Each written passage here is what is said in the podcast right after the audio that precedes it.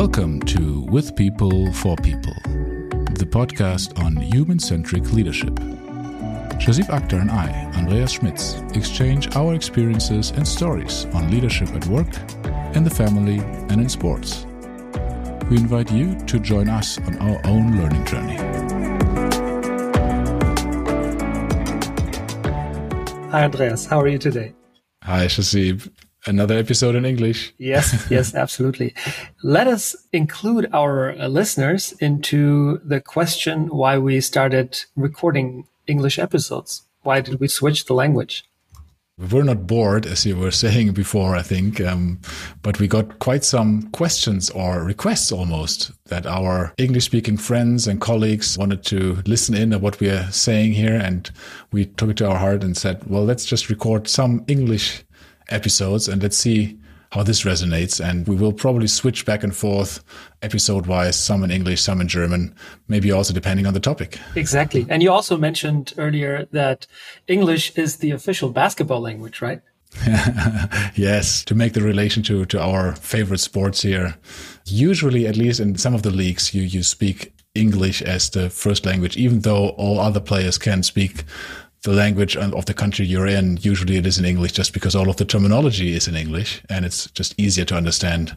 And you know what? I mean, frankly, if you look at the last episode we recorded about the role of culture in leadership, I actually felt quite comfortable talking about this topic in English. Maybe more importantly, why is the episode today somehow connected to the one we did before? So last episode, as I said, was on role of culture in, in, leadership. And today we're going to talk about something that is also somewhat cultural, but not completely cultural. And I'm really excited talking about it because I've been interested in this topic for a long time.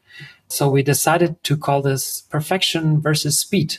So do you want to say what is meant by that? It's great that we zoom in, right? Last episode, we had it more from a broad perspective. What dimensions do exist, which have an impact also on leadership? And already then, I think before we recorded the last session, we said perfection versus speed is an important dimension, which you can feel and see in our environment, in our working environment and how this is also related to different cultures, not only, but there's a strong influence as we feel, as I feel as well, about who and which cultures do more focus on speed and which ones do more more focus on perfection. And obviously now, as our listeners uh, know, that we have a little bit of a bias, US and Germany, you could say, and I, that's what I see also historically, Germany has more of a history of perfectionism right? That you, we try the German engineering uh, spirit. We try to do everything in the most accurate way to deliver 100% version right at once. And this takes some more time versus the approach to come up with a solution faster and then go maybe another second round to improve the product along the way when you've rolled it out, which is more what I have seen on a US centric approach. Yeah, I would generally agree to that. And maybe it makes sense to go a bit deeper into the roots of why there is this need of perfection in Germany. And uh, there are two things that I find really interesting. One is a story that I will share immediately. So I don't know if that is a myth, but somebody told me a couple of years ago that when the Allies Allies came to Germany and they basically ended the war and uh, took over custody of Germany and they tried to basically eliminate the Nazis. What they did was they planted triggers for bombs in frames which they hung a little bit crooked. So just imagine you have a frame hanging on the wall that is not completely straight and the Allies uh, would be completely convinced that one or the other Nazi soldier would ultimately twist the frame to be perfectly angled correctly 90 degrees to the wall. And that would trigger a bomb. I mean, think about this even if that's a myth, it's just a crazy story explaining how perfectionist Germans are. Second thing is, since I'm also like that, I, I guess I have that OCD kind of issue. A friend of mine actually said that next birthday, she will actually gift me a laser that you can place in the middle of a room and that laser will project lines at the wall that are completely straight. So I can perfectly align the pictures at the wall. I mean, think about it. This is just funny. that, that is funny, especially when you were here with your family a couple of weeks ago. And I think one, maybe not the first statement, but one of the first ones was a praise to, in this case, uh, us or my wife, how straight the table and the lighting uh, was above it, right? That it, that is absolutely yeah. in line. And I was like, okay, I haven't never honestly looked at that that closely, but you saw it immediately. It was fascinating. yeah, I'm not saying it's something good, but you know, back on a serious note, I mean, you know, this phrase "made in Germany." if you think about it, made in Germany has a value in itself. And this, we would call it in German Gütesiegel, right? It's like a proof point that something is of high quality. And I learned that there is a made in country index globally that lists 52 countries and Germany has the first place here. So Germany is ranking number one in the made in country index, which basically explains how well the products are that are made in Germany. And that itself is a value. And I think Germans are particularly proud of that, aren't they? And here again, do you know what the history of that is, where that originally came from, the made in Germany? I know that at the beginning of the 10s, I think it was 2013, the European Parliament had issued this. And ever since there were different criteria that measured this. But I think there is a deeper historic relation to this out of my head, I remember it the way that it's actually also something the Allies put into place after the wars, the World War One and Two, to also make sure that people outside of Germany understand this is a German product, so be careful it's not so much about the quality that came later on that then Germany tried to make it as great product as possible because there was a intentional bias already that said made in Germany. That's the country that started the war. So be careful about these products. Right. So it turned around in a different way. But again, we verify this. This is, I'm, I'm not 100% sure urban myth or reality. So let's, let's make sure we, we give our listeners the real story in the show notes. Absolutely. But one way or the other, what turned out to be reality, as stated today, is that products that have that made in Germany badge are considered to be uh, high quality. And I think this is something that Germans are extremely proud of and they rely on that to be sufficient going forward. And I'm saying that like that because it doesn't mean that it will be enough forever. That's at least my opinion. I think that delivering quality, especially in times today, what I'm saying is that markets are changing, trends are changing, consumer habits are changing. So that makes us have to deliver other things than quality as well today. It's always a question of what is the consumer or the customer willing to pay and what is the quality they really need and would like to have, right? So it's not necessarily, and that is, I think, the challenge. Do you produce something or create something to the quality standards you have as yourself, as an engineer, maybe? Or are you working to a standard that is sufficient and enough for your customer? And therefore, maybe it might not be a 100% version, but it is maybe an 85% version, which is perfectly sufficient for a customer and you can produce it and create it much less expensive than the 100% version which is maybe your own personal standard and that is something which has helped to some extent if you create something at a higher standard than most customers want the premium segment where customers are still willing to pay more, perfectly fine. But even there, I think it's changing a little bit. The behavior, the buying behavior is different as to what is our standard we would like to have at the end and would like to pay for. Exactly. I think that's the key. You know, I remember 10 years ago when I joined SAP, and that's, as I said, 2012, right? There was a development exhibition, and there was a senior manager who was standing on the stage. And he said the quote, which resulted in a huge, huge, huge uh, backlash and also criticism at that time. He said to the German developers, Hey, folks, better shipped than perfect. And this sentence echoed for a long time.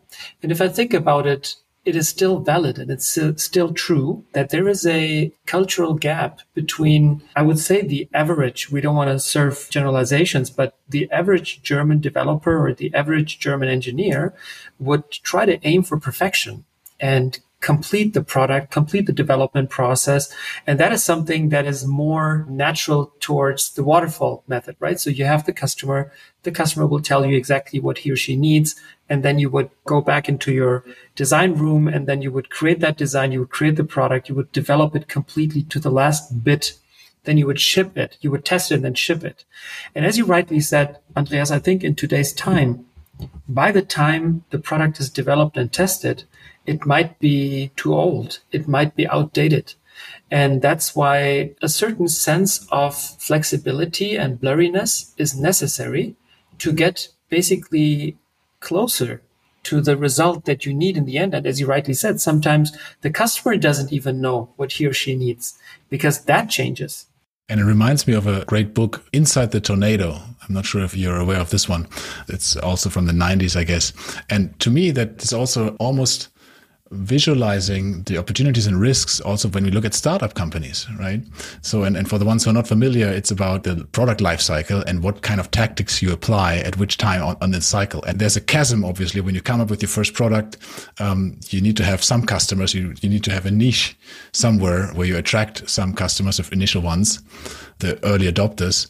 But once you cross the chasm, it says ship, ship, ship, right? You need to be fast. You need to produce volume. Why? So that nobody else comes in who has seen that your concept is working and is faster.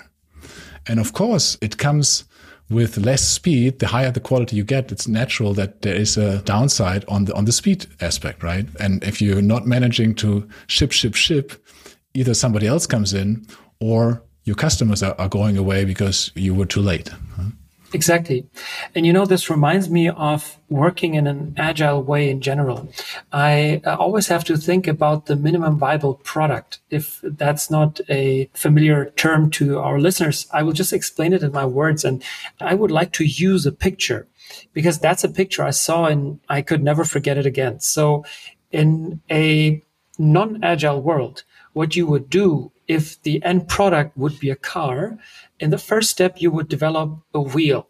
In the second step, you would develop a second wheel or an axle. And then you would start in the third uh, step to develop the chassis. And in the fourth, you would then develop the inside, the interior of the car.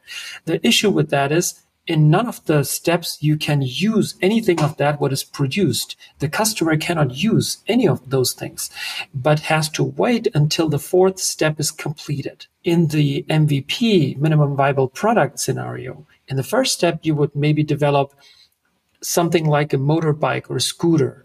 And in the second one, you would then add uh, some more features to it, or the first one would be a bike. The second one would be a bike with an engine, and the third one would be a car. I know that technologically this makes no sense right now, but if you think about software, it makes sense because if you buy a software product, it might have, let's say 10, 20, 30 features.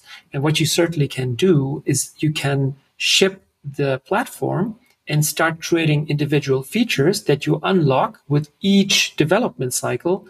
And then you can have the customer use it already and test it and give you feedback. And there the adoption is probably much higher. The value comes much faster. And the developers don't have the risk that they're producing something which is never going to be used. And therefore, in times as today, obviously this makes more sense. Yeah, and you mentioned software and you mentioned cars before, and I think we can even stay with cars, right? And with the risk of being sued, and I'm not a car expert, right? But there's um, manufacturers out there with the electric cars that you might say, hey, they are super fast and innovative. However, it's maybe not the final, final version. So they're iterating while we speak, also on the software side, but even on their releases. It's not about every seven years there's a new release. You're actually not even sure at all times what kind of release you have right now because it's being changed across the year. When there's an innovation, it's being put into the next version of the car. The innovation cycle happens much faster. You don't need to wait seven years to get really everything that is up to date then. And then for the next seven years, you're stuck with it. Right. So it's also a different approach. And I'm not sure if it's better or worse, but it gives you more timely access to new products, to new innovation.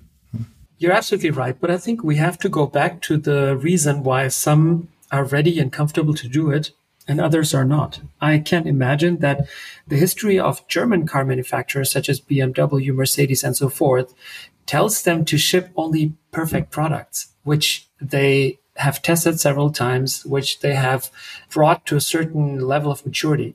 But if you look at other manufacturers such as uh, Tesla, who we have mentioned multiple times because they are rather a software company than a car manufacturer, they are more, I would say, even use the word confident to ship things which are maybe not completely finished.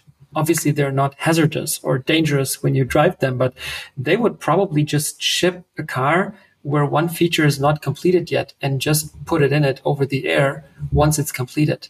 And I think this is something that is probably going to stay.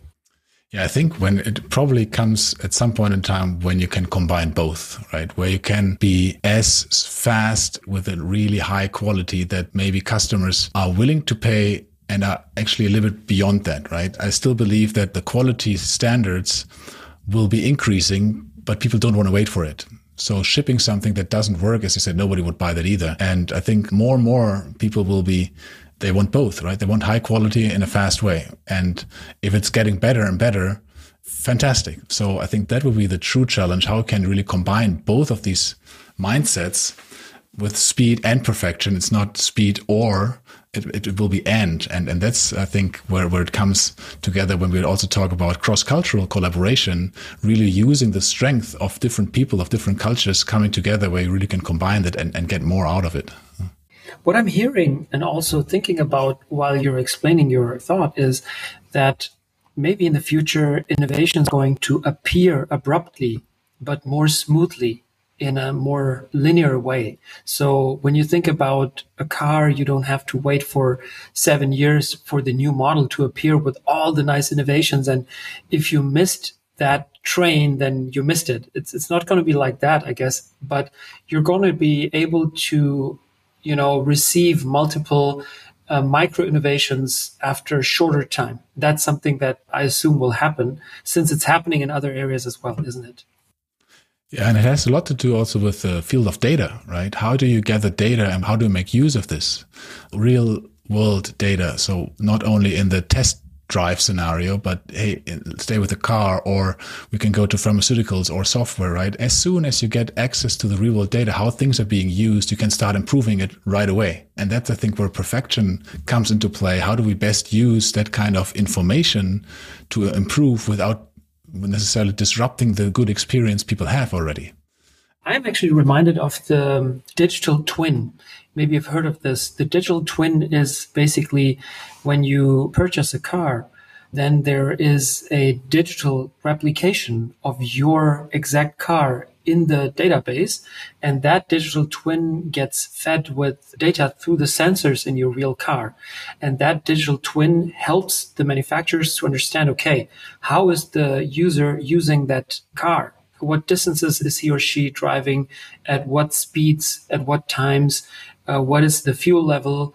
Which features are being used and so forth. And as you rightly said, if you aggregate that data over multiple users, maybe in one geographical location or maybe over one specific age frame and so forth, then you can probably derive interesting development insights for the next releases, right? So you can figure out what is actually something that is of interest for the people.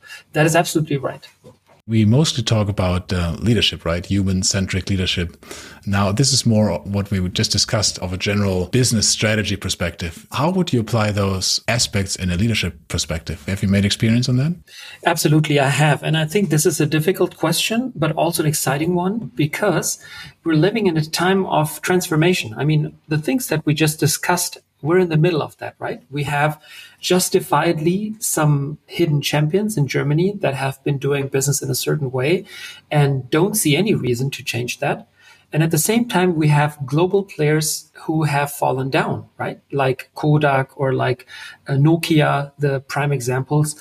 And you don't want to be a second Nokia, right? Because uh, the interesting thing is, while the iPhone was launched, by the way, exactly 15 years ago, it was launched in January 2007. And while the iPhone was launched, Nokia was celebrating their highest, most profitable business year.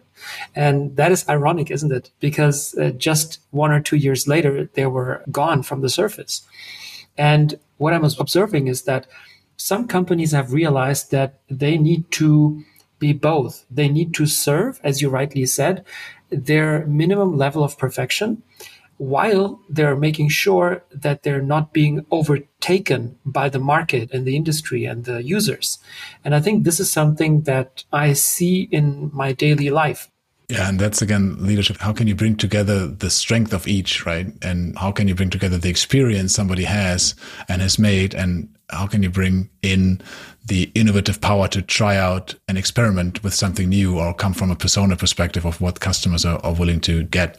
I think that's our role as leaders, not avoiding the conflict, but really almost going into it and see what is the value in each of those perspectives, right? And because I still believe the value is in combining those perspectives. Exactly. I, I, would agree to that. And, you know, one thing I have tried out, and I think this is recommendable to anyone who has that kind of situation in, in his or her team that you have diversity in terms of confidence, how quickly we should ship a product you can use agile methods, right? So agility through Kanban or through Scrum really helps you to bring the transparency of which tasks need to be done and what is the uh, minimum viable product, as I said before. And especially having the direct connection to the stakeholder, to the customer is absolutely essential to have a feeling and understanding why it is necessary to ship a product earlier than otherwise. And, you know, if you think about, again, the OEMs, the car manufacturers, those people who develop the cars or assemble the cars, I would challenge if they have ongoing and regular discussions with the people who drive those products.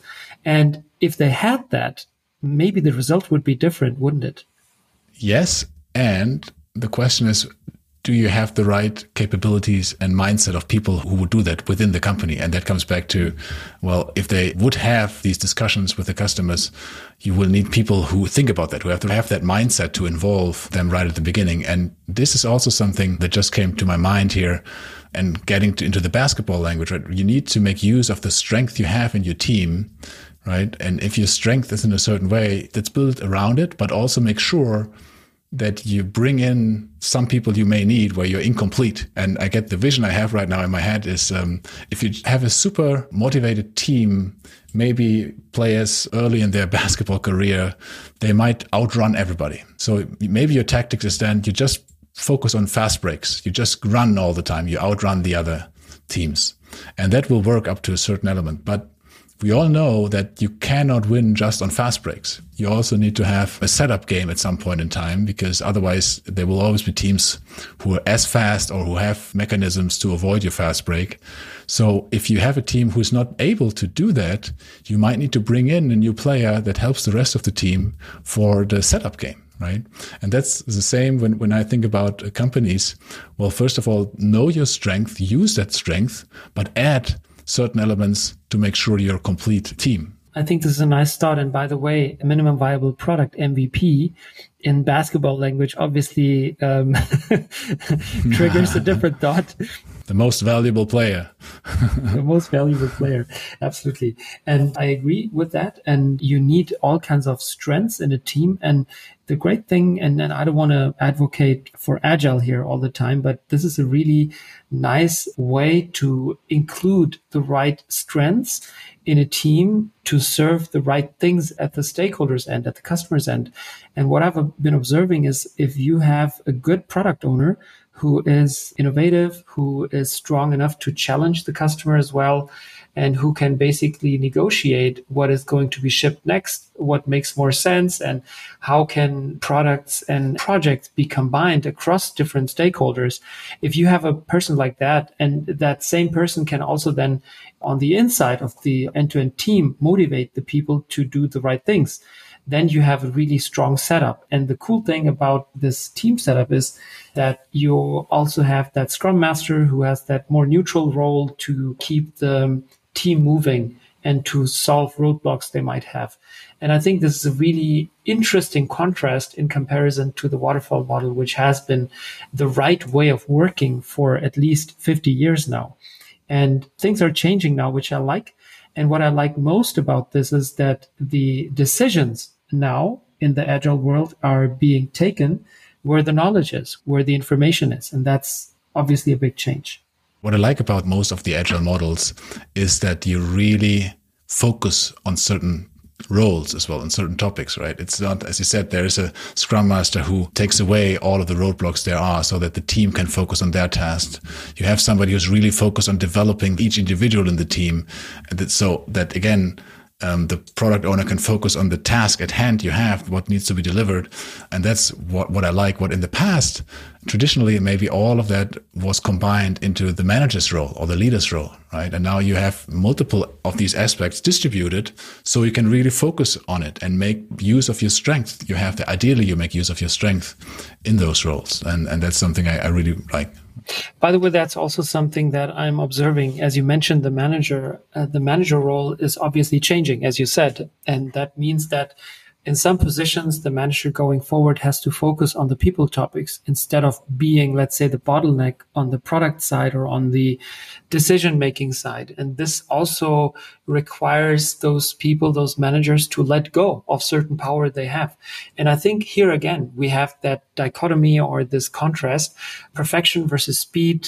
Let's say engineering to the fullest versus thinking like an entrepreneur. And you know, this is a really funny and interesting example from my childhood. When I think about a car that my dad would have purchased in the 90s, he would have had the chance to buy an aftermarket radio, which you would put into a normed hole where all the radios would fit in. And I remember those models that he got, those radio models, they would have multiple buttons, maybe 20, maybe 25.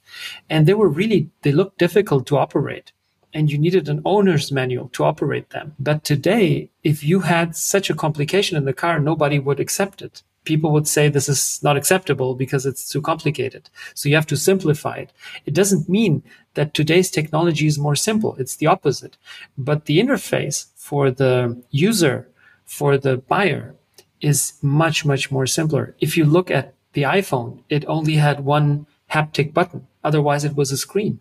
And this is a real game changer. What I'm trying to say, the focus has changed from being an engineering company and showing off the latest technology and making something out of it towards a more user centric problem solving user based engineering, which means that you're trying to solve a problem instead of promoting a certain technology. And I think this is a real, real change.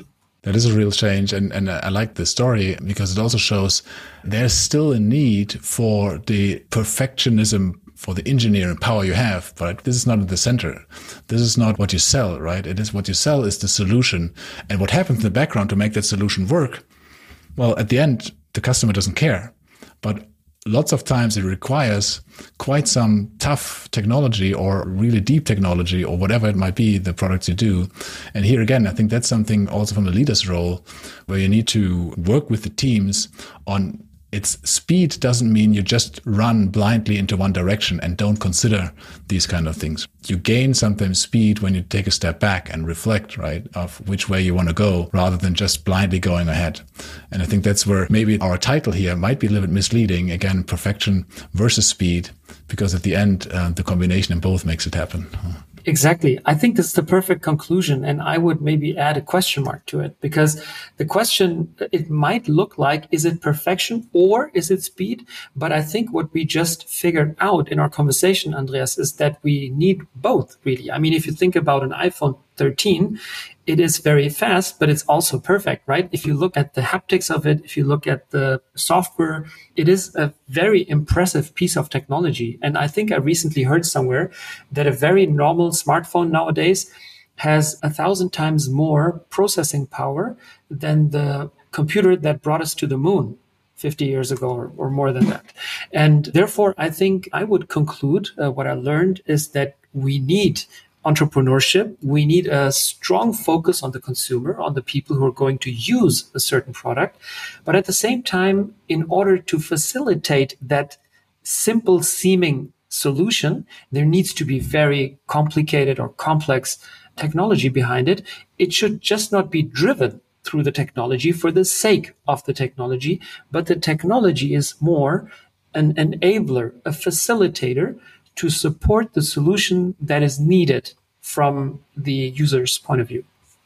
Yeah. And to me, Uh, the other aspect is clearly the how do you enable an environment where all of this can happen, right? What is the role here again of the leader to facilitate, as you said, or to catalyze these elements to make best use of it so it is uh, really user centric at the end of the day. And you could also say that it is employee centric so that you bring together the right people, you create the right environment, that there's no right or wrong, but combinations of things will always be the game changer. And speaking of game changer, have you ever won an MVP trophy? Not yet. Maybe it's coming. maybe, it's coming. Right, no. me, me, me, neither. Just I, I, received the, the best sportsmanship trophy one times in the US, but that was all. So not not my skills were highlighted, but rather how I treated other people. I'm not sure that is better or not, but it's just the way it is. Maybe it's worth more. I was happy to have uh, played in the US and not to have sucked. That's that's uh, that's good enough for me. This was a lot of fun, Andreas, and I learned a lot in this episode. And, you know, I was honestly thinking that we might conclude that in today's time, one or the other is more necessary. But now I realized that we really need both. And this was quite interesting for me. Same for me. Um, didn't expect that as we're not scripting this before. I said before, it kind of leads us to new ways and uh, learnings. And I think that's definitely a learning for us and maybe for the listeners as well. Here again, call for action. If you agree or if you disagree, let us know. Maybe here in the notes or send us a message. Uh, we would like to get some feedback and would like to interact with you if you get some time, if you find this interesting. Josie, thanks a lot. A lot of fun. See you next time. See you next time, Andreas. Goodbye. We hope you enjoyed this episode. We're learning and we need your feedback. Please leave us a note via info at withpeople-forpeople.com. Together, let's make this world a little better with human centric leadership. With people, for people.